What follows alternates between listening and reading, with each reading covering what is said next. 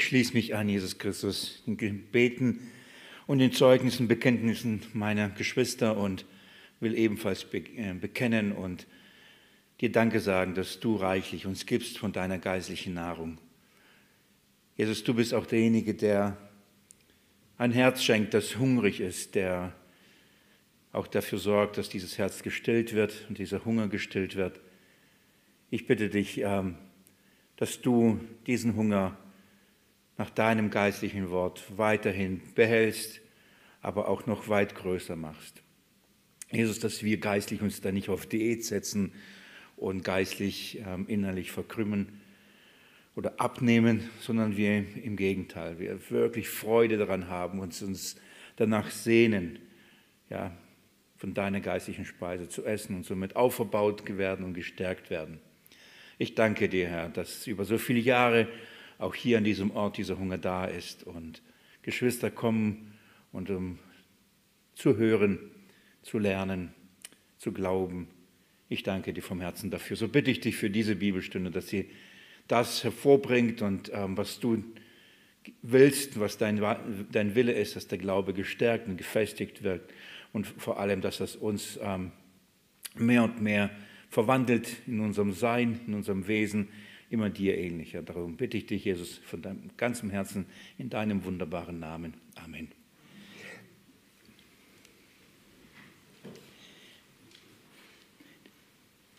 Zweite Petrus Kapitel 1, die Schrift hat uns in den ersten elf Versen uns daran erinnert, was wir für einen kostbaren Glauben empfangen haben. Nach den sieben Wochen Pause habe ich euch in der letzten Bibelstunde euch wieder, äh, wieder hineingenommen, was wir bis dahin gelernt haben. Und das ist die Erinnerung ähm, herrliche Verse. Die Schrift gibt uns Zeugnis, was wir äh, für einen kostbaren Glauben empfangen haben und was wir alles mit diesem kostbaren Glauben empfangen haben, nämlich das Erlösungswerk von Jesus Christus. Und mit diesem Erlösungswerk von Jesus Christi haben wir alles, was wir brauchen, um in das ewige Reich einzuziehen und äh, es zu erben, zu empfangen in, in der Herrlichkeit, wie, wie sie sein wird, wenn, sie kommen, wenn Jesus wiederkommen wird. So, die, dieser kostbare Glaube zeigt uns, dass Jesus alles getan hat und dass wir alles haben und alles empfangen haben, damit, wenn Jesus wiederkommt in Macht und Herrlichkeit, wir Teilhaber dieser Herrlichkeit sein werden. Wir, ähm, wir teilhaben an diesem Erbe, teilhaben an diesem Reich, teilhabe an diesem unvergänglichen Erbe, von dem er ja schon in Kapitel 1 gesprochen hat und wir vor einigen Jahren auch das miteinander gründlich angeschaut haben. Was haben wir alles in ihm? Geschenkt bekommen. So, dieser, dieser Glaube ist aber etwas, was in unserem Herzen ist, ein Überzeugtsein von Dingen, die wir nicht sehen, oder? Darum heißt es Glauben. Wir, wir, wir kommen irgendwann mal vom Glauben zum Schauen. Wenn Jesus Christus in Macht und Herrlichkeit kommen wird, dann werden wir sehen, dann brauchen wir den Glauben nicht mehr. Aber jetzt ist es etwas, was uns geschenkt ist, dass wir, obwohl es noch nicht sehen, obwohl wir es auch in unserem Leben vielleicht in dieser Weise noch nicht erleben, dass wir es aber glauben, dass so ist. Und darum geht es ja. Der Glaube ist ja eine, eine Wirklichkeit dessen, das bei Gott wahr ist. Und wenn, wenn, wenn die, das Zeugnis der Schrift ist, dass wir in Jesus Christus den Zugang haben zu der Gnade, den, den, den Zugang haben zum Empfang des Reiches, dann ist es etwas, was wir glauben. Und, aber wir sehen es noch nicht. Vielleicht sehen wir unser Fleisch, vielleicht sehen wir unsere Schwachheit, vielleicht sehen wir unsere Niederlagen und dann ähm, entweder man zweifelt und sagt, oh nee, reicht's doch nicht und, und da sind wir wieder beim Thema der Heilsgewissheit oder wir glauben, wenn die, wenn, das, wenn, wenn die Schrift das sagt, dann glauben wir und diesen kostbaren Glauben, der wurde uns geschenkt, dass wir es glauben, obwohl wir es noch nicht sehen. Also es ist, eine, ist ja, wichtig, dass wir begreifen, dass, ähm, dass die Dinge, die uns geschenkt worden sind, dass wir sie im Glauben wahrnehmen oder im Glauben in Anspruch nehmen oder, oder andersrum, im Glauben festhalten. Die Schrift gibt klares Zeugnis darüber, dass wir entsprechend unseres Glaubens empfangen. Uns wird gegeben nach unserem Glauben. Wenn wir glauben, dass wir in Jesus Christus gerettet sind, was werden wir empfangen? Genau das, was er uns verheißen hat und versprochen hat. So, das ist eine, eine herrliche Zusage, dass wir das empfangen. Petrus geht nun jetzt weiter in den nächsten Versen, vor allem die Verse 16 bis 21, in die ich euch letztes Mal in der Bibelstunde, letzten Bibelstunde schon ein bisschen hineingenommen habe, und ähm, gibt uns aber ein, ähm, ein Zeugnis. Er, er gibt uns einen Grund, diesem Glauben, diesen kostbaren Glauben wirklich auch äh, ja, Glauben zu schenken. Oder er gibt uns eine Quelle des Glaubens. Er, er sagt uns, warum warum ist es wirklich glaubwürdig? Warum ist es wahr, was, was wir bis dahin in den, ersten, in, den, äh, ähm, in den ersten elf Versen uns angeschaut haben? Woher können wir wirklich sicher sein, dass es dass in Christus Jesus alles uns gegeben worden ist. Woher können wir wirklich da ruhen und, und sicher sein? Und er nennt zwei, zwei Zeugnisse als die Quelle unseres Glaubens. Letztendlich zusammengefasst ist es, weil dieses Zeugnis von Gott selbst kommt. Und es kommt auf zweierlei Art und Weise. Das erste, was Petrus hier nennt, und das sind die Verse 16 bis 18, wie gesagt, in die wir gestern hinein, äh, letztes Mal hineingeschaut haben. Er spricht darüber, dass Gott selbst ein Zeugnis gab, in dem er sprach. Gott gab selbst, Gott der Vater gab ein Zeugnis, und zwar ein gesprochenes Wort. Und Petrus äh, äh, erinnert sich daran und ähm, sagt uns, warum es glaubwürdig ist. Er sagt, wir haben was gehört. Wir haben es gehört. Gott selbst hat es gesagt. Wir haben ein Zeugnis vom Vater und der hat es gesprochen. Also haben wir in den Verse 16 bis 18 haben wir das gesprochene Wort Gottes. Das ist das erste Zeugnis, warum es glaubwürdig macht. Inwieweit das die Glaubwürdigkeit ist, was hat er da gesprochen, das gucken wir uns heute nochmal intensiver an. Das zweite, was er sagt, und das ist ähm, resultiert daraus, und das, ich zeige euch dann später auch die Verbindung zwischen Vers 18 und 19.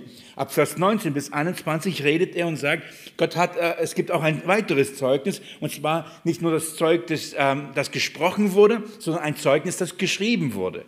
Und er redet von dem Zeugnis der Schrift. Und das ist das geschriebene Wort Gottes. Also wir haben ähm, zwei Zeugnisse, zwei Zeugen. Auf zwei oder drei Zeugen soll jede Sache bestätigt werden. Und hier haben wir zwei Zeugen. Das eine ist das gesprochene Wort Gottes. Gott hat gesprochen in einer Stimme, hörbare Stimme. Sie hörten das. Und das Zweite, Gott hat gesprochen in, ein, in, in, in einer Schrift, in einem geschriebenen Wort Gottes. Also das ist das Zweite, das sind die Verse 19 bis 21, das geschriebene Wort Gottes. Zuerst das gesprochene Wort Gottes, dann das geschriebene Wort Gottes. Und beide diese, diese Zeugnisse bilden diese Quelle und geben uns eben diese Glaubwürdigkeit, dass wir wirklich vertrauen können, dass das, was wir bis dahin angeschaut haben und gelernt haben, dass alles, alles letztendlich aus Gott ist und, und dass unser Heil in Jesus Christus wirklich sicher sind, dass wir wirklich dem glauben können. Das ist so die, die Grundlage und die Quelle. Damit schließt er auch das erste Kapitel ab und hat uns nochmal daran erinnert, es festgemacht und dann geht er hin ab Kapitel 2 und beschäftigt sich mit den falschen Lehrern und dann mit der falschen Lehre und dann eben auch mit dem Inhalt der falschen Lehre. Und Kapitel 3 werden wir sehen, was ist so der Angriff, der hauptsächliche Angriff gewesen, nämlich die Wiederkunft Jesu, dass sie wahrscheinlich gar nicht stattfinden wird. So, von daher spricht er jetzt schon über die Glaubwürdigkeit und sagt, wir haben Zeugnis, wir, als wir darüber sprachen, dass Jesus wiederkommt in Macht und Herrlichkeit. Das haben wir nicht aufgrund von irgendeinen Fabeln euch erzählt. Das haben wir uns nicht irgendwie selbst ausgedacht. Wir haben ein Zeugnis davon bekommen. Wir haben eine sichere Quelle von diesen Dingen. Da, das, das spricht er hier schon mal an, weil später wird er die Argumentation der falschen Lehre bezüglich der Wiederkunft Jesu ähm, Christi entkräften. Das ist ähm, der Gedankengang, den, den wir hier haben. Also reden wir hier über die Quelle des Glaubens in Versen 18 bis 21. Und, ähm, die Schrift, nochmal, die Schrift will uns eine Hilfestellung geben, dass wir wirklich gewiss sind, dass wir wirklich zur Ruhe kommen und wissen, es ist wahr, wir brauchen daran nicht zu zweifeln. Wie macht es Petrus? Ein, wiederum ähm, gedanklich jetzt in die, in, in die Verse 16 bis 18 euch hineinnehmen, lasst mich euch das vorlesen. Ähm, vielleicht lese ich nochmal, nee, 16 bis 18 und wenn wir dazu kommen, lese ich dann weiter ab Vers 19. Erstmal die, die, äh, die drei Verse. Denn wir haben euch die Macht und die Ankunft unseres Herrn Jesus Christus kundgetan, indem wir, in, nicht indem wir ausgeklügelten Fabel folgten, sondern weil wir Augenzeugen seiner herrlichen, Entschuldigung, seiner herrlichen Größe gewesen sind denn er empfing von Gott, dem Vater, Ehre und Herrlichkeit, als von der erhabenen Herrlichkeit eine solche Stimme an ihn erging. Du bist mein geliebter Sohn, an dem ich Wohlgefallen gefunden habe. Und diese Stimme hörten wir vom Himmel her ergehen, als wir mit ihm auf den heiligen Berg waren. So, das sind die, die drei Verse, die über das erste Zeugnis des Vaters sprechen, über das, was sie gehört haben und wo sie das gehört haben. So, das ist das Erste. Petrus also, wenn er darüber spricht, über die Glaubwürdigkeit, über die Quelle, sagt er, wir erzählen euch keine Märchen um das in unserem heutigen Deutsch zu sagen oder unserer Umgangssprache. Wir erzählen euch keine ausgedachten Geschichten. So, das ist das Erste, was er sagt. Wir geben euch nicht etwas weiter, was wir selbst uns erdacht, überlegt und zusammen geschustert, zusammen konstruiert haben. Ähm, in dem Fall heißt es Fabeln, manche übersetzen Mythen, andere übersetzen Legenden, alles das Gleiche. Und ich, und er bezieht sich auf die Verkündigung des Kommen Jesu Christi. Ich habe letztes Mal schon gesagt, wenn ich so manche manche Auslegung und manche äh, Verkündigung und manche Botschaft für, äh, über die Wiederkunft Jesu höre, kommt es mir eben genauso vor wie Fabeln und Geschichten. Zusammen konstruierte äh, Konstrukte.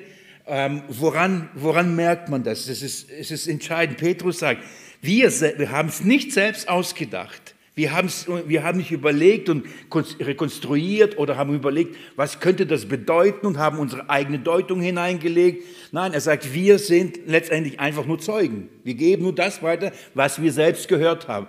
Das heißt, die, der Dienst der Apostel und der Dienst oder das, was wir hier haben, es ist, es ist etwas, was direkt von Gott kommt, was er sagt. Nicht menschenerdachtes, nicht von Menschen ausgeklügeltes. Sehr, sehr wichtig. Liebe Geschwister, wenn Woran merkt man, ob eine Lehre aus Gott ist oder nicht?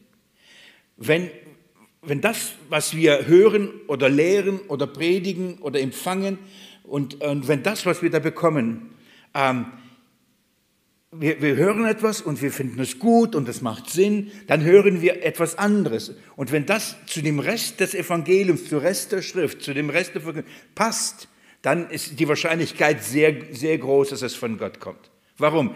Gott hat, macht keine Fehler. Er verkündigt, verkündigt, die Wahrheit. Er verkündet keine Lüge. Er hat keine Fehler in seinem Wort. Das, das Wort ist unfehlbar. Das heißt, jedes Wort, jeder Abschnitt, jede, jede, jedes Kapitel, jeder Vers, jedes Buch passt in, zu, zu dem anderen hinein. Es passt alles zu dem Evangelium von Jesus Christus. Es fügt sich alles nahtlos ein.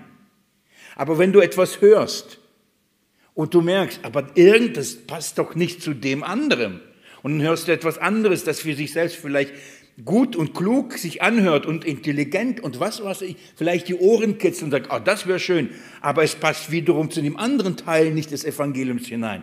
Dann kann es nicht von Gott sein, denn Gott, wenn, wenn, wenn die Wahrheit ist Gott und das Wort Gottes, es, es ist unfehlbar, es, es passt. Und das ist ein wichtiges und gutes Prüfkriterium, um zu, wenn wir Dinge hören, wenn wir die Bibel, und die Auslegung hören, dass wir prüfen können, ist es etwas, was Menschen sich ausgedacht haben, was Menschen ausgeklügelt haben, oder ist es, ist es das Wort Gottes? Nämlich Menschen fehlen. Menschen überschauen nicht alles. Menschen haben einen, einen, begrenzten Verstand. Und wenn sie nur das weitergeben, was sie erkannt haben oder was sie glauben, dass es bedeutet, wenn sie nur ihre eigenen Deutungen weitergeben, irgendwann mal kommen an den Punkt, dann passt es mit dem Rest nicht. Das ist, weil es Menschen sind. Wenn aber Menschen das Zeugnis oder das weitergeben, nur Zeugen von dem sind, was sie gehört haben und sich nicht selbst was ausgedacht haben, dann wird es zu dem Rest passen. Als der junge Pastor ange, Nachfolger des äh, Apostel Paulus, äh, Timotheus, von Paulus ausgebildet worden ist und dann in seinem letzten Brief so von Paulus nochmal ausgerichtet worden ist, sagt er ihm, äh, dass er das Wort Gottes in gerade Richtung schneiden soll. Habt ihr schon mal gehört? Das zweite Timotheus, Kapitel 2, glaube ich. Ich weiß nicht, ob es Vers 5, aber auf jeden Fall. 2. Timotheus, Kapitel 2. Er, er, er redet davon und sagt, schneide das Wort Gottes in gerade Richtung. Und er, er spricht auch immer wieder, dass er das bewahrt, was er gelernt hat. Und du weißt doch, von wem du gelernt hast. Und darum schneide das Wort in gerade Richtung. Was meint Paulus damit? Paulus selbst war ja von seinem weltlichen Beruf Zeltmacher. Und er äh, verstand und wusste, wie man Zelte macht. Man, man schneidet Planen, man äh, äh, näht sie zurecht und dann fügt man sie zueinander. Und diese Planen ergeben dann irgendwann mal ein, ein Zelt. Habt ihr ungefähr das Bild für euch? So, schneidet man eine Plane schief, da kann die andere zwar gerade sein, aber wenn diese schief ist, fügst du sie an und dann fügst du die nächste, schon nur eine Plane und schon das ganze Zelt steht schief. Und das ist das, der Gedanke, den Paulus hier hat, das ist der, was er immer wieder in den Timotheus einschafft. Wenn du das Wort Gottes austeilst, dann muss es passen. Du kannst nicht eine Predigt, eine Lehre, ein Zeugnis, du kannst nicht etwas sagen, du kannst nicht etwas lehren, was ähm, in sich selbst vielleicht schlüssig, schlüssig klingen mag, was vielleicht in sich selbst schön sich anhört, aber nicht zum Rest des Evangeliums passt. Und das ist so wichtig, dass wir das, was wir hören, lesen. Und, ähm, und gerade im Zeitalter von, von, vom Internet, von, ich sage so, Segen und Fluch zugleich. Wir haben Zugang zu so, so viel ähm, Möglichkeiten, das Wort Gottes zu hören und wir, wir, wir dürfen so dienen. Und zugleich ist die Gefahr, irgendetwas sich anzuhören bei irgendjemandem und auch irgendwas Falsches zu hören, genauso groß. Und ich weiß das als einer, der gerne äh, auf diesem Missionsfeld tätig ist. Aber umso wichtiger ist, dass wir verstehen, das Prinzip verstehen, dass, dass das Wort Gottes gerade geschnitten werden muss. Und ich denke, das ist ein gutes Prüfkriterium. Ähm, auch wenn wir etwas hören, passt das immer, passt das in, in das Kontext des Evangeliums? Passt das in die Verkündigung der Herrlichkeit Jesu Christi? Passt das in das, was wir über Jesus in dem Zeugnis der Schrift gelernt haben oder nicht? Und wenn es nicht passt, dann wissen wir, wie wir damit umgehen. Wenn ja, dann freuen wir uns darüber und, und preisen Gott und, und nehmen das für uns in Anspruch. Das ist ein wichtiges Prinzip. Denn wir müssen, äh, denn die Ausgangsgrundlage, äh, äh, die Ausgangssituation ist folgende. Selbst die Apostel, was glaubt ihr, warum hat, warum hat Jesus diese Galiläer sich ausgesucht? Warum ganz normale Männer? Warum nicht die Gelehrten in Jerusalem? Warum nicht die Rabbiner? Warum nicht die schriftgelehrten Pharisäer? Warum denn nicht? Was folgten sie? Sie folgten jüdischen Fabeln, Sie folgten Traditionen, sie folgten irgendwann von Menschen erdachten Kriterien und Prinzipien oder Geschichten. Jesus nahm solche, die, darf ich das so banal sagen, die nichts erfinden konnten. Die waren nicht die intelligentesten. Man hat, man hat über sie gesagt, das waren Idiotos. Ja? Das waren Ungebildete, das waren nicht die Philosophen. Die saßen nicht da den ganzen Tag und haben sich irgendwelche Fabeln und Geschichten ausgedacht und haben davon noch gelebt. Das waren Fischer. Warum nimmt Jesus sie? Weil das die besten ähm, Voraussetzungen waren für das, wozu er sie berufen hat, nämlich Zeugen zu sein. Petrus sagt, schaut mal nochmal, denn wir haben die, euch die Macht und Ankunft unseres Herrn Jesus Christus kundgetan, nicht indem wir ausgeklügelten Fabeln folgten, sondern weil wir Augenzeugen seiner herrlichen Größe gewesen sind. Wir sind Augenzeugen, das ist es. Nicht mehr und nicht weniger. Das heißt, wenn Sie Augenzeugen sind, sagt es nicht nur etwas über die Glaubwürdigkeit, nämlich Sie haben selber es gesehen. Das ist das Augenzeuge. Das heißt, wir haben es gesehen. Zum anderen aber sagt es auch über den Inhalt dessen, was Sie sagen. Sie sagen nur das, was Sie gesehen haben, nicht was Sie sich erdacht haben. Nicht, was Sie vermuten oder was Sie gerne hätten. Sie sagen, geben nur das, was Sie gesehen haben, oder? Als Jesus auferstanden ist, Apostelgeschichte 1, Vers 8, und er sie aussendet, was sagt er da? Wollen wir das kurz lesen? Ich bin mir sicher, ihr wisst es, aber wenn wir es aufschlagen, kommt ein bisschen Luft wieder rein und zum anderen, dann ähm, haben wir es wieder in unserem Wort Gottes selbst gelesen. Apostelgeschichte 1, Vers 8.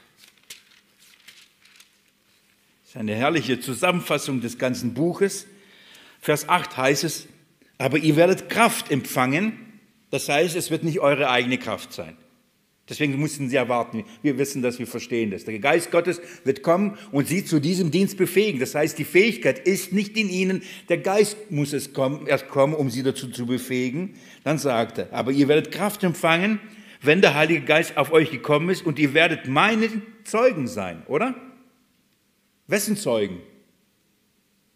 Und ihr werdet Zeugen einer Theologie sein, Zeugen einer Überzeugung, Zeugen eines Glaubens, Zeugen einer, ähm, einer Kirche, einer Gemeinde.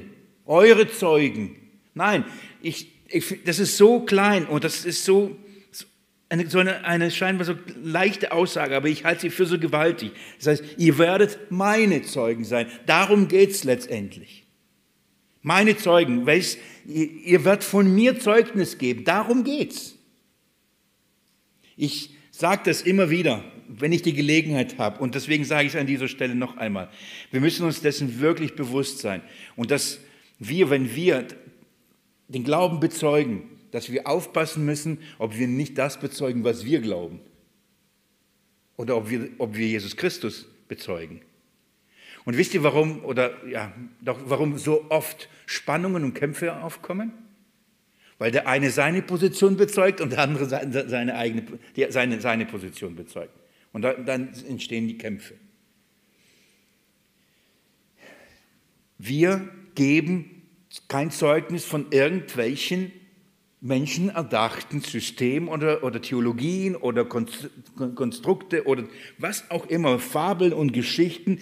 Wir sind Zeugen Jesu. Das heißt, der Inhalt unseres Zeugnisses ist eine Person. Und von dieser Person reden wir. Und was sagen wir über diese Person? Wir werden gleich sehen, geht mir wieder zurück zum zweiten Petrusbrief. Wir sind seine Zeugen. Ich hoffe, versteht die, die Dringlichkeit oder warum Petrus so hier einsteigt, wenn er über die Quelle redet. Er sagt, es ist darum glaubwürdig, weil, weil wir es uns nicht selbst ausgedacht haben. Die Quelle, die wir haben, die, wenn wir es ausgedacht hätten, dann könnte man darüber zweifeln, ob das so richtig ist. Aber das haben wir nicht. Das haben wir nicht. Das hat auch kein, kein anderer ausgedacht. Das ist, wir können so sagen, das kommt direkt von Gott, dem Vater. Darum ist es glaubwürdig. Also, und wir geben nur, wir sind nur Zeugen, nur Augenzeugen, nur nebenbei. Das Augenzeugensein ist, das, ist die Voraussetzung für den äh, apostolischen Dienst gewesen.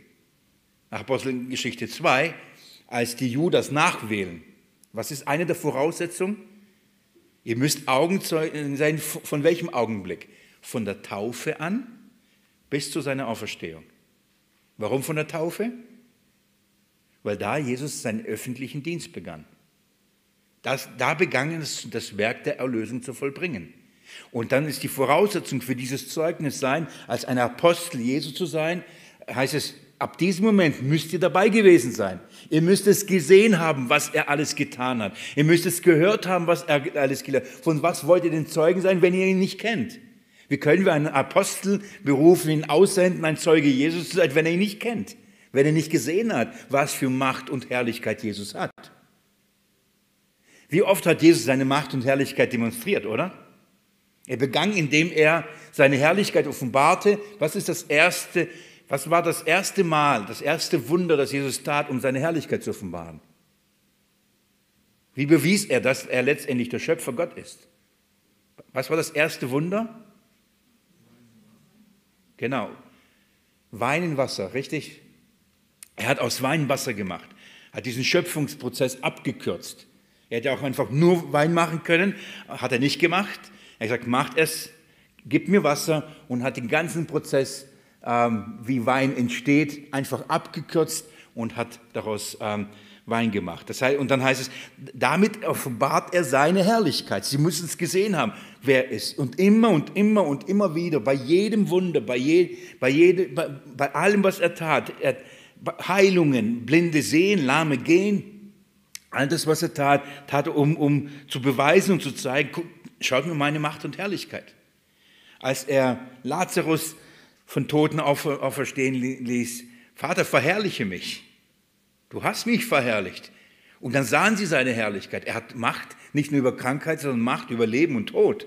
Wer, ist, wer, wer hat so eine Macht? Und das Zeugnis ist klar, es kann nur Gott selbst sein.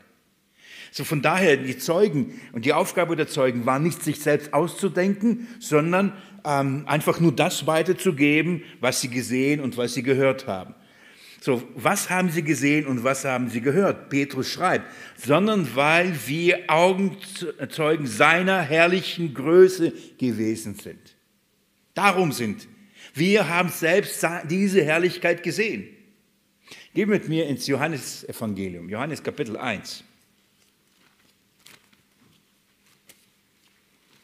Johannes Evangelium Kapitel 1, Vers 1, der berühmte Johannesprolog. Im Anfang war das Wort und das Wort war bei Gott und das Wort war Gott. Und dieses war im Anfang bei Gott und alles wurde durch dasselbe und ohne dasselbe wurde auch nichts, das eins, das geschehen ist. Also es ist das Wort Gottes, das Wort Gottes, das alles geschaffen hat. Und dieses Wort Gottes war nicht nur bei Gott, sondern ist Gott zugleich. Und dann heißt es in Vers 14, und das Wort wurde Fleisch. Und ihr kennt das alles. Wir verstehen das. Das heißt, der Schöpfer der spricht und das wird, er wird Mensch. Er nimmt Menschgestalt an, Fleisch äh, nimmt er an. Und dann heißt es, schaut mal, und wohnte unter uns und wir haben seine Herrlichkeit angeschaut. Darum, darum geht es. Wenn, wenn Petrus sagt, wir sind Zeugen seiner großen Herrlichkeit, er sagt, wir haben sie gesehen. Dieses, dieser Gott der Schöpfer wurde Mensch und wir haben ihn gesehen. Geht mit mir ins Johannes, äh, in, in, in Johannesbrief, in den ersten Johannesbrief. Eine, ein Blatt weiter nach unserem Petrusbrief, zweiten Petrusbrief. Schaut mal ab, ab Vers 1, was Johannes in diesem Brief schreibt. 1. Johannes 1 ab Vers 1. Was von Anfang an war, was wir gehört, was wir mit unseren Augen gesehen, was wir angeschaut und unsere Hände betastet haben vom Wort des Lebens. Das ist das Gleiche nochmal nur in anderen Worten. Wir haben dieses Wort, Wort des Lebens. Das ist das Wort, das spricht und es, macht, es entsteht Leben. Nur als Beispiel ähm, Auferstehung von Lazarus. Nur als Beispiel. Grundsätzlich Leben geschaffen, Leben gegeben. Er sagt, wir haben es angeschaut, wir haben es gesehen. Und er geht sogar weiter, er sagt, wir haben es betastet, wir haben es berührt. Sie kennen ihn. Und dann heißt es, und das Leben ist offenbart geworden und wir haben es gesehen und bezeugen und verkündigen euch das ewige Leben, das bei dem Vater war und uns offenbart worden ist. Dieses Leben war bei dem Vater und wurde uns offenbart. Und sagt, das bezeugen wir, davon reden wir, das verkündigen wir. Wir verkündigen dieses Leben, wir verkündigen dieses ewige Leben, wir verkündigen Jesus Christus. Das ist der Inhalt und das ist unsere Botschaft. Warum? Wir haben es gesehen und darum geben wir Zeugnis von ihm weiter. Nur der Punkt ist der, man muss ihn sehen können, oder? Wie viele haben ihn auch gesehen? Wie viele haben ihn betastet? Und wie viele haben nicht dieses Leben, das ewige Leben gesehen, noch geschmeckt? Ich erinnere euch an die, an die, an die Frau, die an zwölf Jahre an dem Blutfluss gelitten hat. In der Menge berühren so viele Menschen sie, aber da ist nur eine Frau, die nur die Quaste berührt und wird gesund, oder? So. Haben die anderen Jesus nicht betastet? Doch, aber sie haben nicht das Leben bekommen. Da ging nicht Kraft von ihm aus.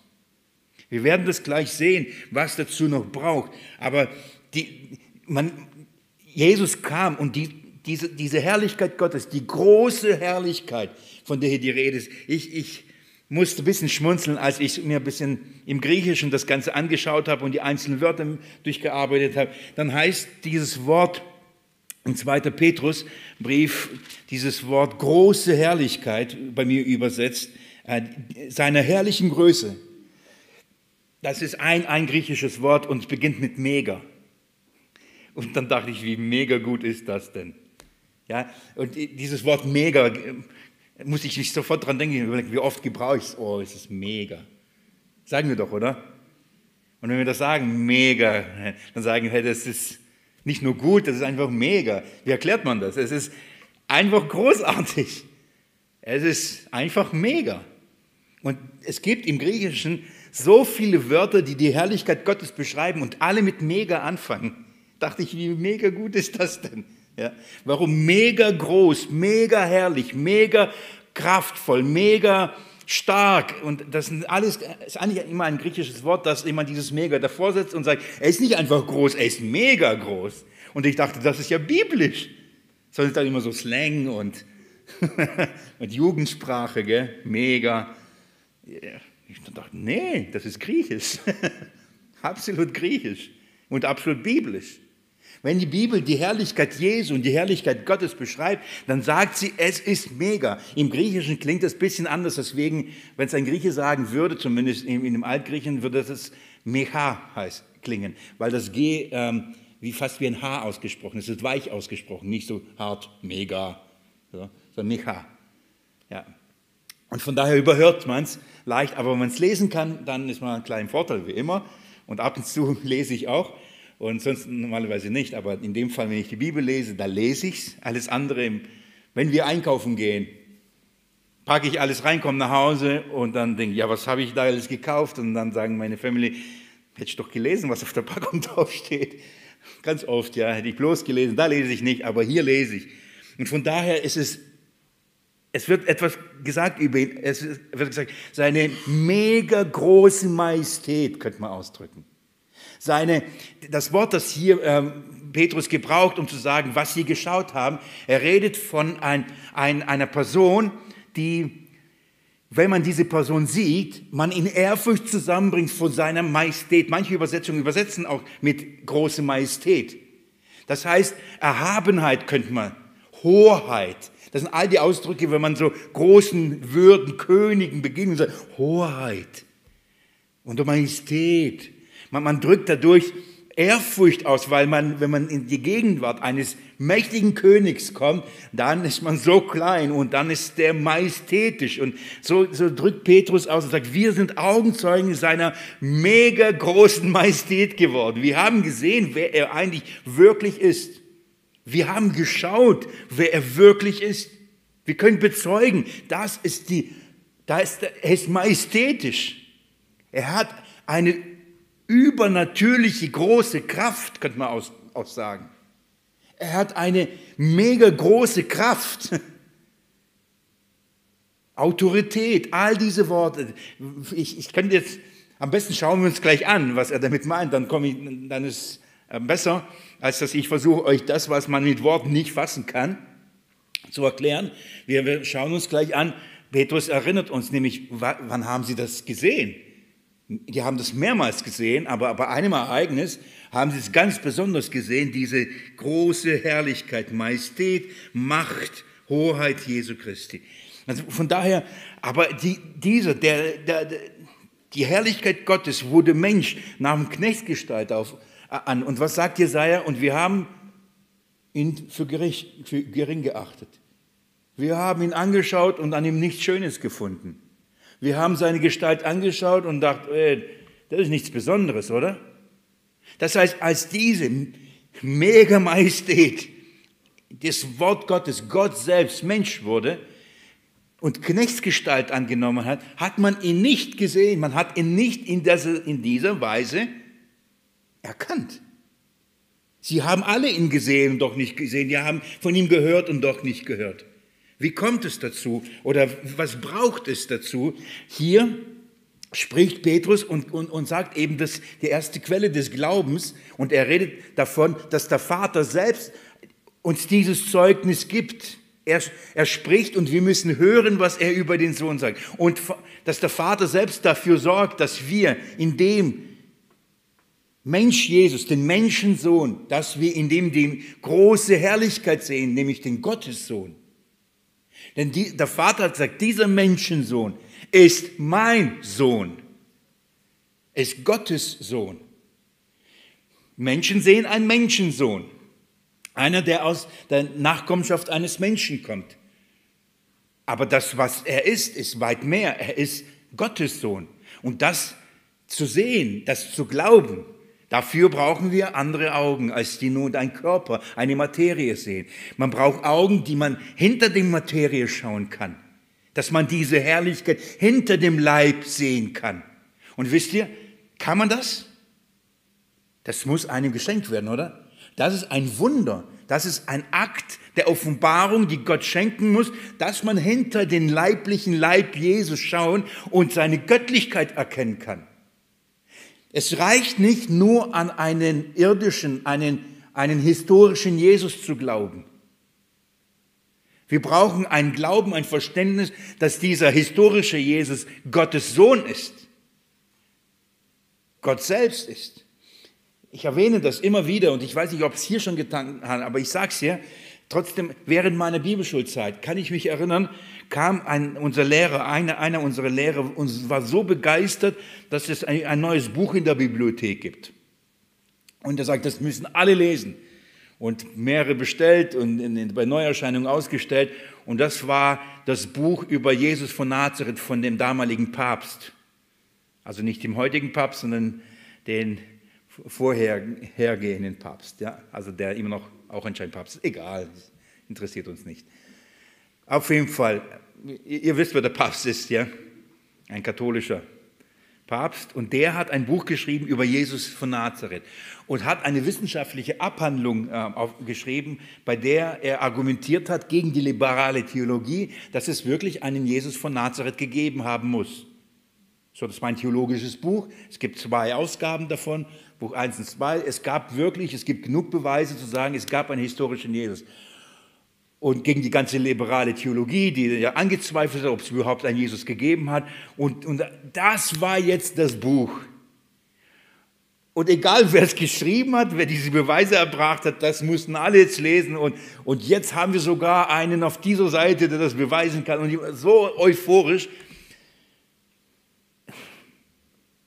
Als ob das den Glauben ausmacht. Wie viele Menschen, die damals haben auch geglaubt, dass ein Jesus von Nazareth es gab.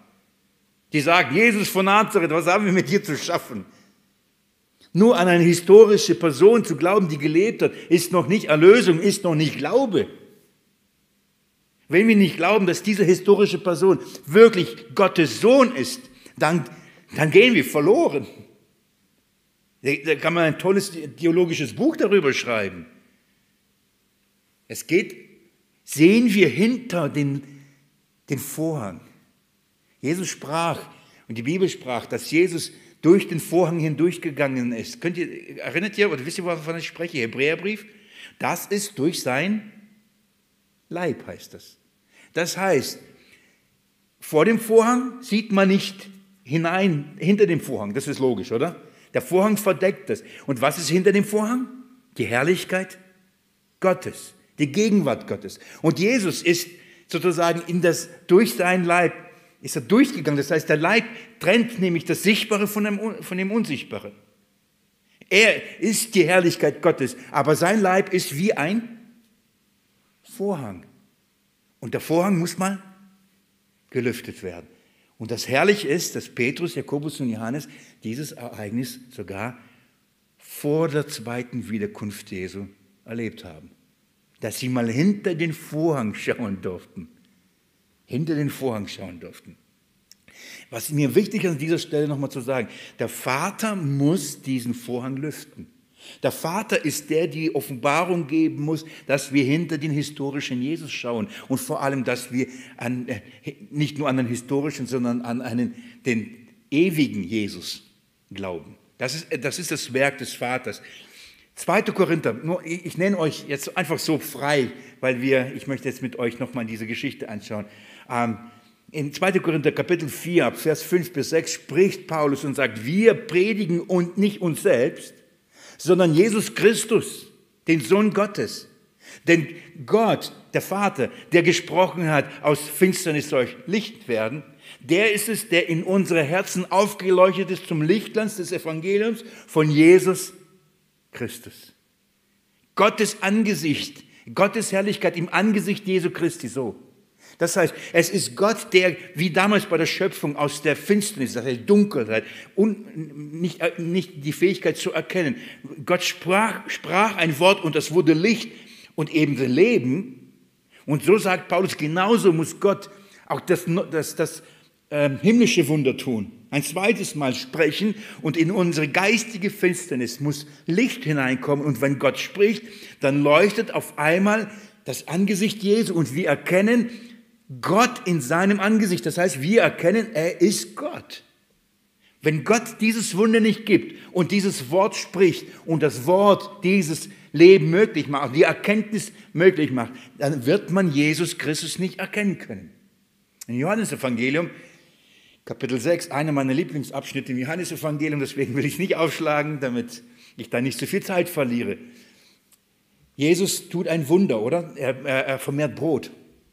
Sie kommen zu ihm und Jesus sagt, ich weiß, ihr kommt nicht, weil ihr wirklich wisst, wer ich bin. Ich weiß, ihr kommt nur, weil ihr von mir satt geworden seid. Das heißt, ich weiß, ihr, ihr kennt mich nicht. Dann sagt er, aber ihr braucht nicht dieses Brot, ihr braucht das himmlische Brot. Und sie denken, ja, genial, nie wieder backen, nie wieder hungern. Jesus, gib uns dieses Brot, dann ist ja perfekt. Und dann sagt, sagen sie, ja, was sollen wir tun, damit wir dieses Brot kriegen? Was ist, was ist der Preis dafür? Und dann sagt Jesus, es ist das Werk Gottes, dass ihr an den glaubt, den der Vater gesandt hat. So, äh, macht, ihr könnt nichts tun. Gott muss etwas tun bei euch. Es ist Gottes Werk, dass ihr den erkennt. Und dann sagt er, und die sagen, wow, und regen sich auf, er redet von Brot und was weiß ich. Und dann sagt, kein Wunder, könnt ihr nicht glauben. Er sagt, all die, die der Vater mir gibt, werden zu mir kommen. Und dann spricht er darüber und sagt, und ich werde sie auferwecken. Warum? Das will der Vater von mir, dass alle, die er mir gibt, ich dann ewiges Leben gebe. Das ist der Wille des Vaters. Der Vater will von mir, dass ich denen, von denen er will, ewiges Leben gebe. Und sagt, das tue ich. Und dann spricht er, und das ist, was ihr kennt, Johannes 6, ab Vers 44 äh, bis 45, 45 sagt er, niemand kann zu mir kommen, wenn der Vater ihn nicht sieht. Und sie werden alle von Gott gelehrt sein. Das heißt, Jesus werden die erkennen, Sie werden hinter den Vorhang des Leibes schauen können. Sie werden ihn als Sohn Gottes erkennen, sehen und ihm glauben. Diejenigen, denen der Vater es beibringt. Der Vater wird es ihnen zeigen. Und jetzt geht man mir ins Matthäus-Evangelium. Matthäus-Evangelium, Kapitel 16.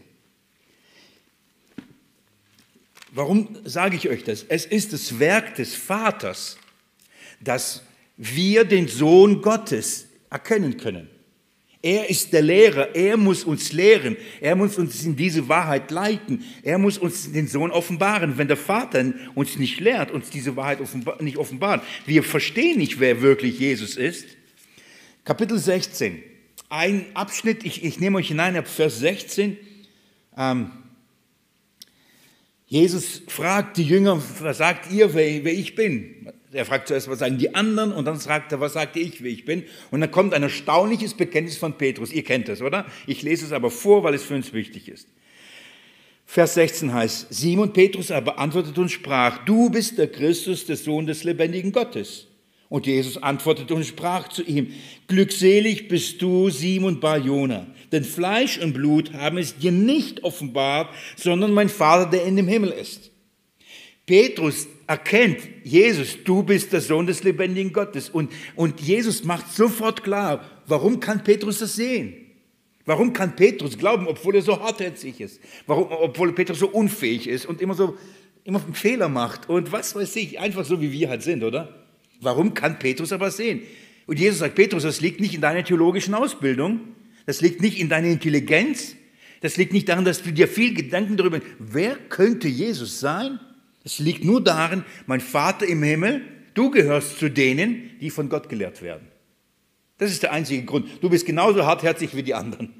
Der Unterschied ist, der Vater lehrt aber dich und zeigt, wer ich bin. Fleisch und Blut. Das heißt, weder du noch jemand anders haben dir das gezeigt und offenbart, sondern mein Vater im Himmel. Das passiert. Also das ist jetzt wichtig. Er, Jesus sagt, Petrus, Vater, der Vater sagt dir, wer ich bin. Und jetzt geht man mit mir in Vers 28 im gleichen Kapitel. Jesus spricht über die erste Leidensankündigung und am Ende dieser Leidensankündigung, eigentlich ist das schon ein neuer Abschnitt. Ich finde es schade, wenn ich die Kapiteleinteilung machen würde, würde ich es nicht hier ein. Also ich würde, bei mir würde Kapitel 17 bei 16, 28 anfangen. So, es gibt eine CLV Elberfelder Bibel, die macht keine Kapiteleinteilung und das finde ich an dieser Stelle herrlich, weil dann würden wir merken, dass der Vers, den ich jetzt euch vorlese, gleich mit dem, was danach kommt, zusammengehört.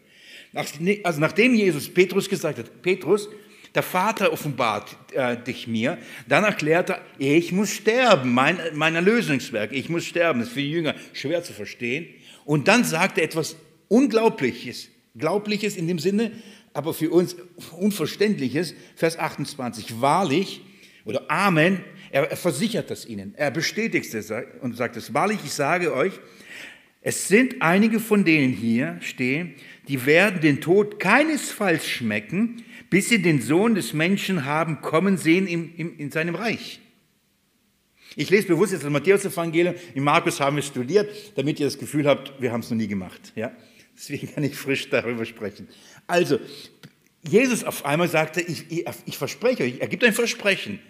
Und ich sage euch, es stehen einige hier, nicht alle, Sie werden den Tod nicht, sicherlich nicht merken. Das heißt, sie werden nicht sterben, bis sie, und jetzt guckt mal, bis sie den Sohn des Menschen haben kommen sehen in seinem Reich. Und darüber gibt es so viel Diskussion und, und, und Geschreibe und Auslegungen. Wie kann Jesus das behaupten? Petrus ist doch gestorben, oder? Jakobus ist gestorben, Johannes ist gestorben, alle sind Apostel gestorben, aber Jesus ist doch noch nicht gekommen in seinem Reich. Das ist oft diese Spannung. Wie kann Jesus äh, das gesagt haben, die können das noch alles sehen, seine Wiederkunft? Und dann hat Jesus aber, aber sind gestorben. Aber Jesus sprach nicht von seiner Wiederkunft. In dem Fall sprach er nicht von seinem zweiten Kommen. Er, er sprach dafür, ihr, ihr, es wird nicht lange dauern. In dem Fall nur sechs Tage wird es brauchen und dann werdet ihr sehen, wie ich kommen werde in meinem Reich. Ich werde, der Vater wird euch zeigen etwas über mich, etwas über meine herrlich, also mega Größe, mega Herrlichkeit, mega Macht, me, mega Majestät. Er wird euch zeigen, wer ich wirklich bin. Ich, ich, ich sage euch schon so viel. Er wird euch zeigen, wie es sein wird, wenn ich wirklich wiederkomme. Mit welcher Macht und Herrlichkeit werde ich kommen?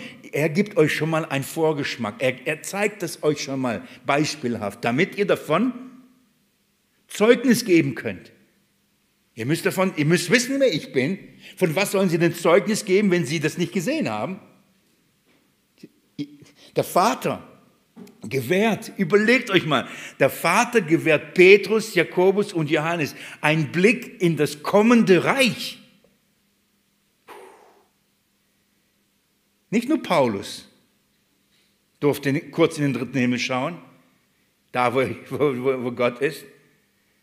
Petrus, Jakobus und Johannes durften kurz da hineinschauen. Sie haben einen, einen kurzen, und ich, ich zeige es euch gleich, die haben, und die haben es fast verschlafen. Die haben es tatsächlich, die waren so davor, kurz das sogar dieses Ereignis zu verschlafen. Guck, darf ich das euch kurz zeigen, ja? Ich hätte nicht gedacht, doch, egal. Also, wichtig ist, hier ist die Rede, Jesus verspricht, und Sie dürfen etwas schauen. Macht mal ein Lesezeichen in Matthäus 17. Äh, ich werde gleich da wieder kurz zurückkommen. Geht mit mir ins äh, Markus-Evangelium, und zwar Markus 9. Markus 9. Das ist der Parallelbericht im Markus-Evangelium. Über den habe ich dann gepredigt in unserer Markus-Reihe.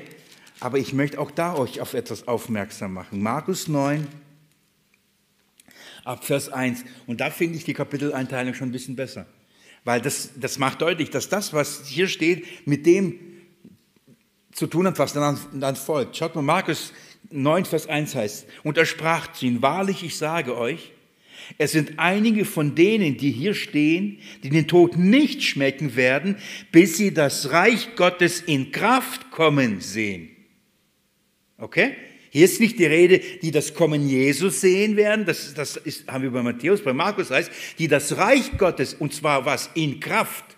Das heißt, sie werden nicht nur Jesus in seinem Reich sehen, das ist Matthäus. Bei Markus heißt, sie werden die Kraft des Reiches sehen. Merkt euch das, das ist wichtig. Wenn wir das anschauen, was auf dem Berg passiert, dann müssen wir das wissen. Sie werden Jesus in diesem Reich sehen und sie werden die, die Kraft in diesem Reich sehen.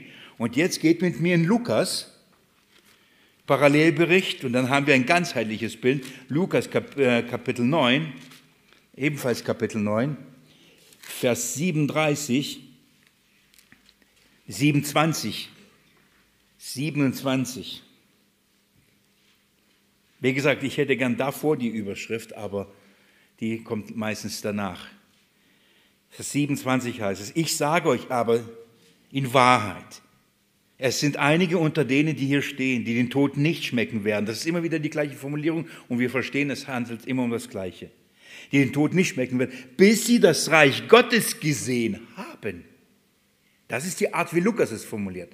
Um was geht's? Jesus sagt, ich verspreche euch, ihr werdet nicht sterben und ihr werdet schon das Reich Gottes sehen. Und das Reich Gottes hat was mit meiner Herrlichkeit zu tun. Da bin ich, das ist mein Reich. Und das hat was mit Kraft zu tun. Und hier wird es sehen. Zurück zum Matthäus-Evangelium.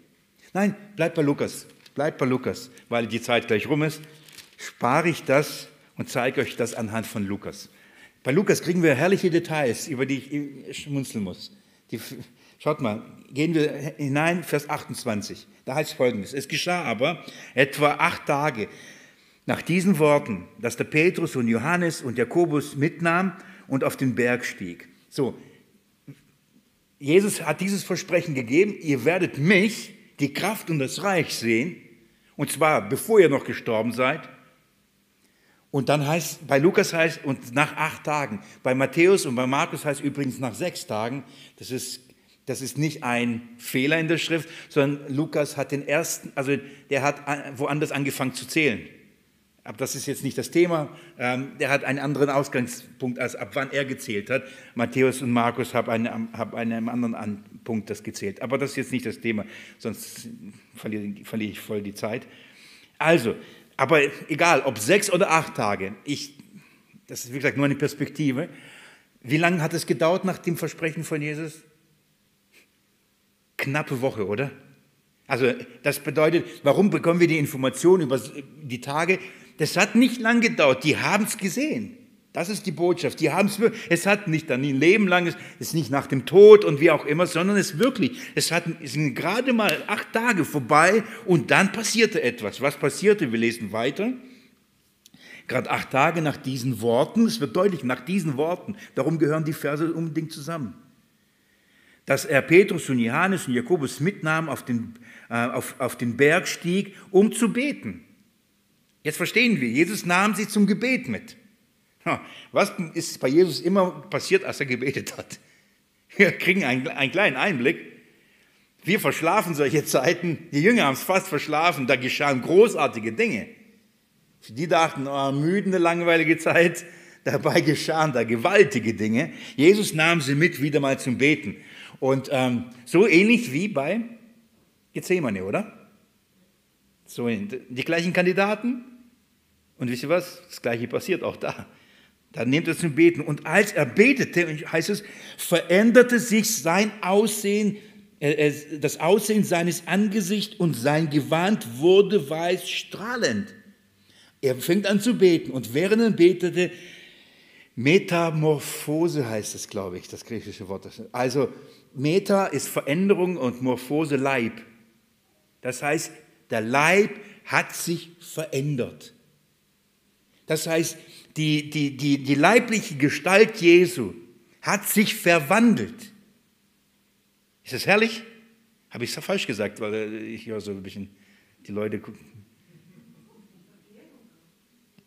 Meine Erklärung. Verklärung, das ist, was wir als Begriff kennen. Ich will euch nur sagen, da geschah ein Wunder. Das ist wie ein Schmetterling. Neulich gesehen, so, so eine Raupe und dann wieder so ein Bericht, ich gucke gerne solche Dokus an, im Wasser, so ein ekliges Ding frisst, äh, schwimmt und frisst Fische. Was wie ein Horrorfilm. Und dann ist es, dann klettert es raus, hängt sich ein Blatt, blub, und dann ein herrlicher Schmetterling.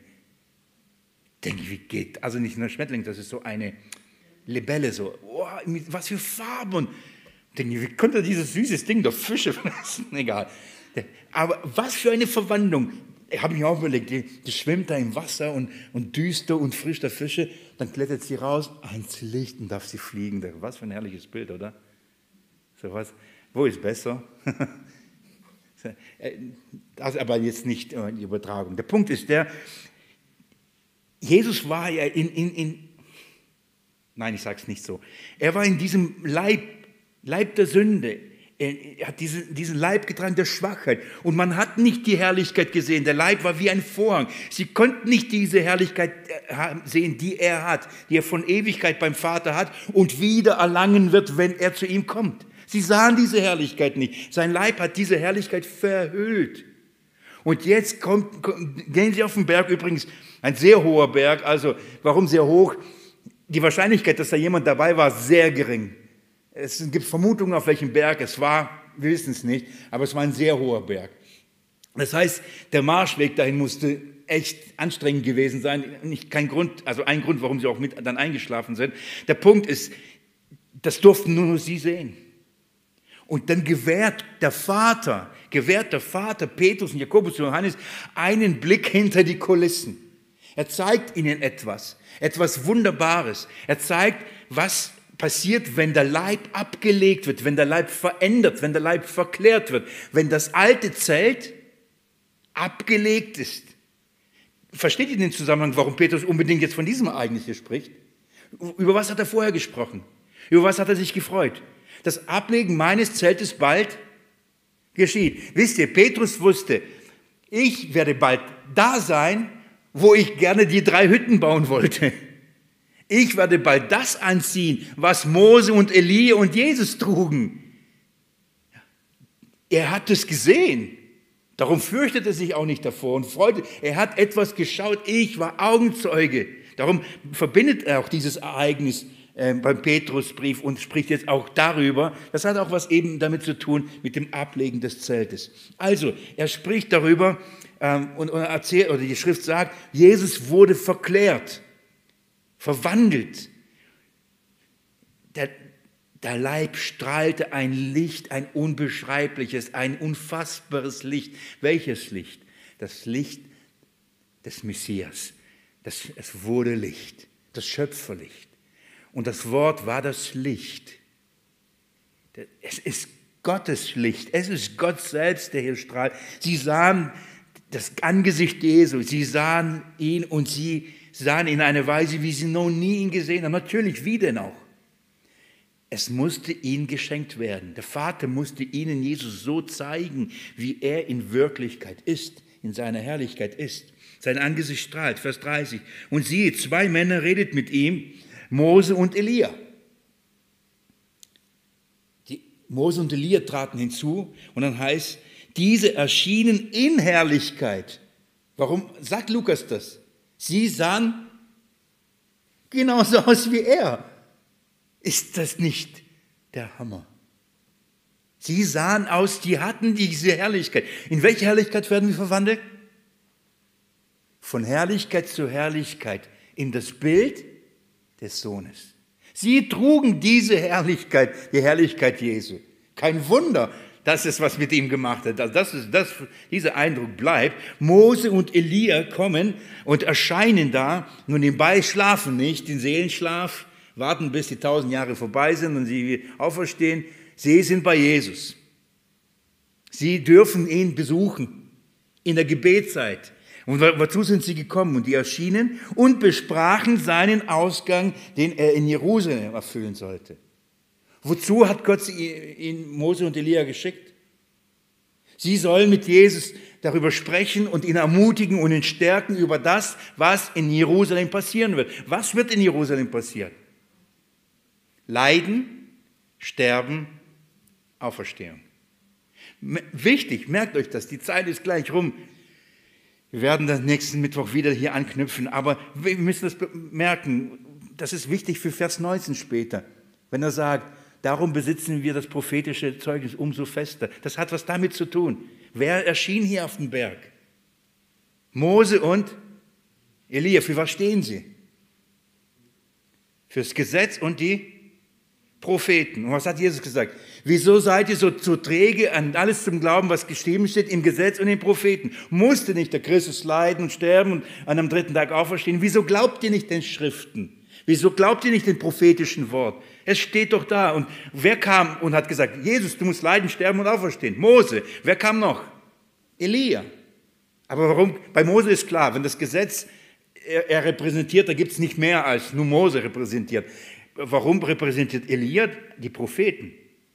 Warum nicht Jesaja? Hat doch 66 Kapitel immerhin geschrieben.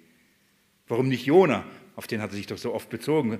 Hat doch gesagt, so wie Jona drei Tage und drei Nächte. Warum, warum Elia? Weil Mose und Elia wie kein anderer wussten, was es bedeutet, für sein Volk zu dienen und von denen permanent leiden zu müssen. Nicht angenommen zu sein. Sie sagen, Jesus, wir wissen das. Du dienst und sie nehmen dich nicht an. War bei Mose so, war bei Elia so und trotzdem das Erlösungswerk wird verbracht. Sie ermutigen ihn trotz Leiden, trotz Verleugnung, trotz Tod, ermutigen sie ihn, diesen Weg zu gehen und in Jerusalem zu gehen. Das ist Eine herrliche Gebetszeit, die sie da erleben. Jesus wird gestärkt mit ausgerichteter Vater, schickt Mose, schickt Elia, schickt, ich, ich verrate es, ach egal, er schickt das, die Zeugen des Alten Testaments auf zwei oder drei Zeugen. Der Vater schickt Mo, äh, Petrus, Jakobus und Johannes wen? Zeugen. Er schickt in Mose, er schickt in Elia.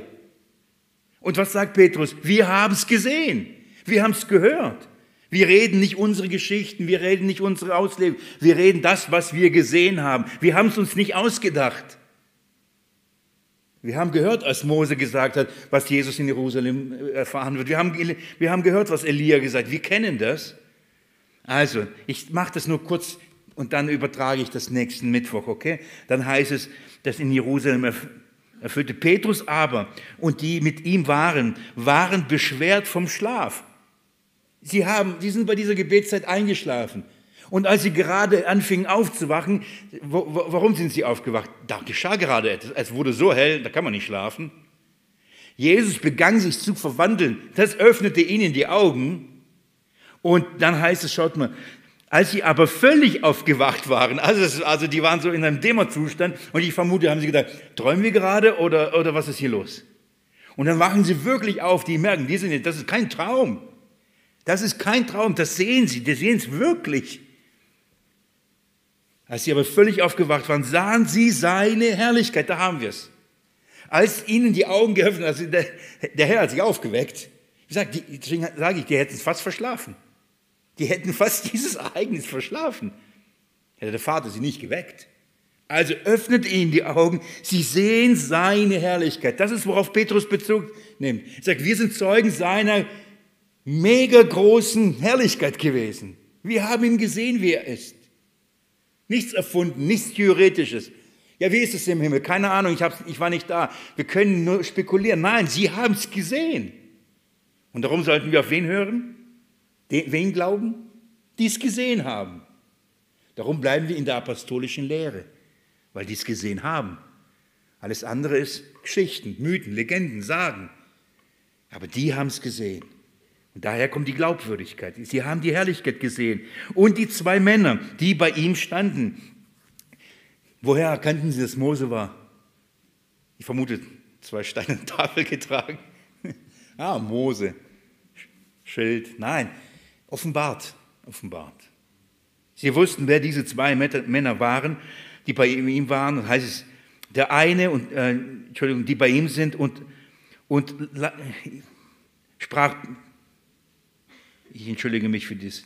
Und es geschah, als sie von ihm schieden, Vers 33, und es geschah, als sie von ihm schieden, sprach Petrus zu Jesus. Also, sie, sie unterreden sich, sie sind wach, die sehen das, sie sehen diese Herrlichkeit, die sind voller Furcht und Zittern. Könnt ihr euch vorstellen, glaubst du da, wenn du sowas siehst, voller Furcht und Zittern, was willst du sagen, was willst du machen in diesem Moment? Was? Hast du, glaubst du, du wirst irgendein richtiges Wort sagen können? Voll schön hier. Mega. Ist ja mega gut hier. Jesus, du siehst ja mega aus. Würde alles passen übrigens. Ja. Als es, als, und, und es geschah, als sie von ihm schieden. Das heißt, Mose sagt, Jesus, bis bald. Elia sagt, wir müssen gehen. Was sagt Petrus? Nicht gehen. Schon vorbei? Schon aus? So kurz? Natürlich, wenn du diese Herrlichkeit gesehen, willst du irgendwo anders sein? Willst du zurück wieder vom Berg? Und ich rede nicht von der, ähm, vom harten Abstieg.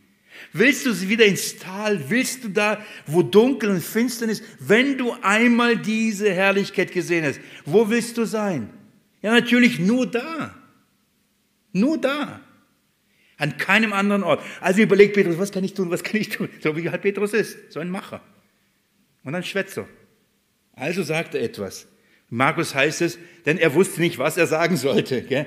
Dann heißt folgendes. Sprach Petrus zu Jesus, Meister, es ist gut, nicht mal mega, es ist gut, dass wir hier sind. Also das ist der beste Platz. Es ist wirklich gut. Danke, dass du uns hier aufgeschleift hast. Es ist gut, dass wir hier sind. Und lass uns drei Hütten machen, dir eine, Mose eine und Elia eine. Er sagt nicht, oh, komm, ich baue hier und äh, Johannes und, und, und Jakobus und wir wohnen, wir bleiben hier. Nein, nein. Er sagt, ich, wir wollen das hier konservieren, sagt man, oder? Wie, bitte, sag Mose, bitte Elie und du bleibt so, wie ihr seid. Bitte verändert euch nicht. Bitte bleibt hier. Wir bleiben hier, ihr bleibt hier. Das reicht. Mehr brauchen wir nicht. Nur dieses Sehen dieser Herrlichkeit. Lass uns bitte an diesem Ort bleiben. Lass uns in dieser Herrlichkeit bleiben. Das ist, was Petrus will, Vers 34. Als er aber dies sagte, kam eine Wolke und überschattete sie. Sie fürchteten sich aber, als sie in die Wolke hineinkamen. Es geht weiter. Mose geht, Elia geht, Petrus bitte Jesus, nicht gehen, nicht gehen. Auf einmal kommt eine Wolke, die Shahina. Wisst ihr, welche Wolke hier kommt? Das ist die Wolke, die wie im Alten Testament permanent von der lesen. Es ist die Wolke, die, die das, den Berg überschattete, als Mose hineinging und die Tafel empfing. Es ist die Herrlichkeit, es ist die Gegenwart Gottes. Gott kommt. Der Vater kommt. Und darauf will Petrus hinaus. Er hat Jesus gesehen, oder? Er hat ähm, Mose gesehen, Elia gesehen. Aber was, er, was, was ihn in Mark und Bein erschüttert hat, war, dass er, als sie in die Wolke kam und aus der Wolke eine Stimme kam, heißt es, als sie in die Wolke kam und es geschah eine Stimme aus der Wolke, die sagte, dies ist mein Auserwählter, ihn hört.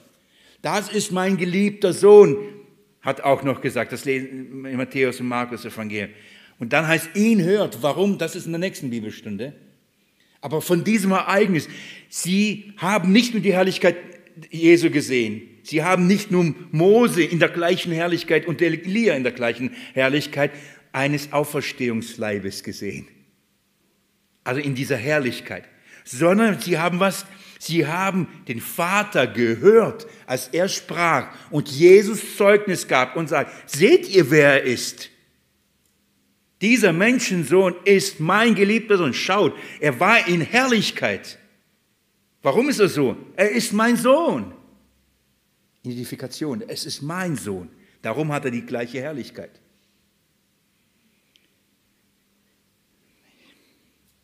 Nächstes Mal etwas mehr davon. Tut mir leid, wenn ich das hier cutte, die, die Zeit fliegt. Ich werde euch da hineinnehmen und wir uns und wieder uns diesem Abschnitt zuwenden und dann werden wir uns anschauen, was Jesus oder was der Vater da sagt und was bedeutet auf ihn hört. Das hat was mit dem Zeugnis zu tun. Von was Zeugen sein. Der Vater hat gesagt, was sie von, über ihn sagen sollen. Er hat ihnen erzählt und er, oder er hat ihnen gesagt, sie sollen unbedingt auf das, was dieser Sohn sagt, hören. Warum? Sie sollen davon Zeugen sein. Der Vater hat den Inhalt bestätigt. Das gucken wir uns nächstes Mal an, okay? Ich, ich weiß, ihr denkt, oh, lass uns Hütten bauen. wir müssen jetzt nach Hause, runter vom Berg. Nächsten Mittwoch treffen wir uns wieder auf diesem Berg. Ich bete. Jesus Christus, herrlicher Vater im Himmel, danke für, diese, für dieses Licht in deinem Wort. Ich, ich lese und sehe im, im Glauben, was deine Aposteln erlebt haben, was du ihnen gezeigt hast. Und ich sehe, wie viel Freude und wie viel wie viel Herrlichkeit ihnen da offenbart worden ist und wie gut es war, dass sie da waren. Aber ich war nicht da. Aber es löst in mir Freude und Freude und Zuversicht und Glauben aus auf das, was noch geschieht und dass ich Teil davon sein werde. Wir Teil davon sein werden. All die wir an Jesus Christus glauben. Jesus, ich bitte dich, Herr, mach diese Wahrheit groß in unseren Herzen leg dieses Zeugnis tief in unser Herzen, dass wir wirklich mit Freude darauf warten und selbst im Leiden und Ablegen dieses irdischen Zeltes, wir wissen, dass etwas kommt ja, aus diesem dunklen Wasser hinein in diese Herrlichkeit, ins Licht, in dein Licht. Wunderbar und herrlich wird es sein. Ich danke dir dafür. Amen.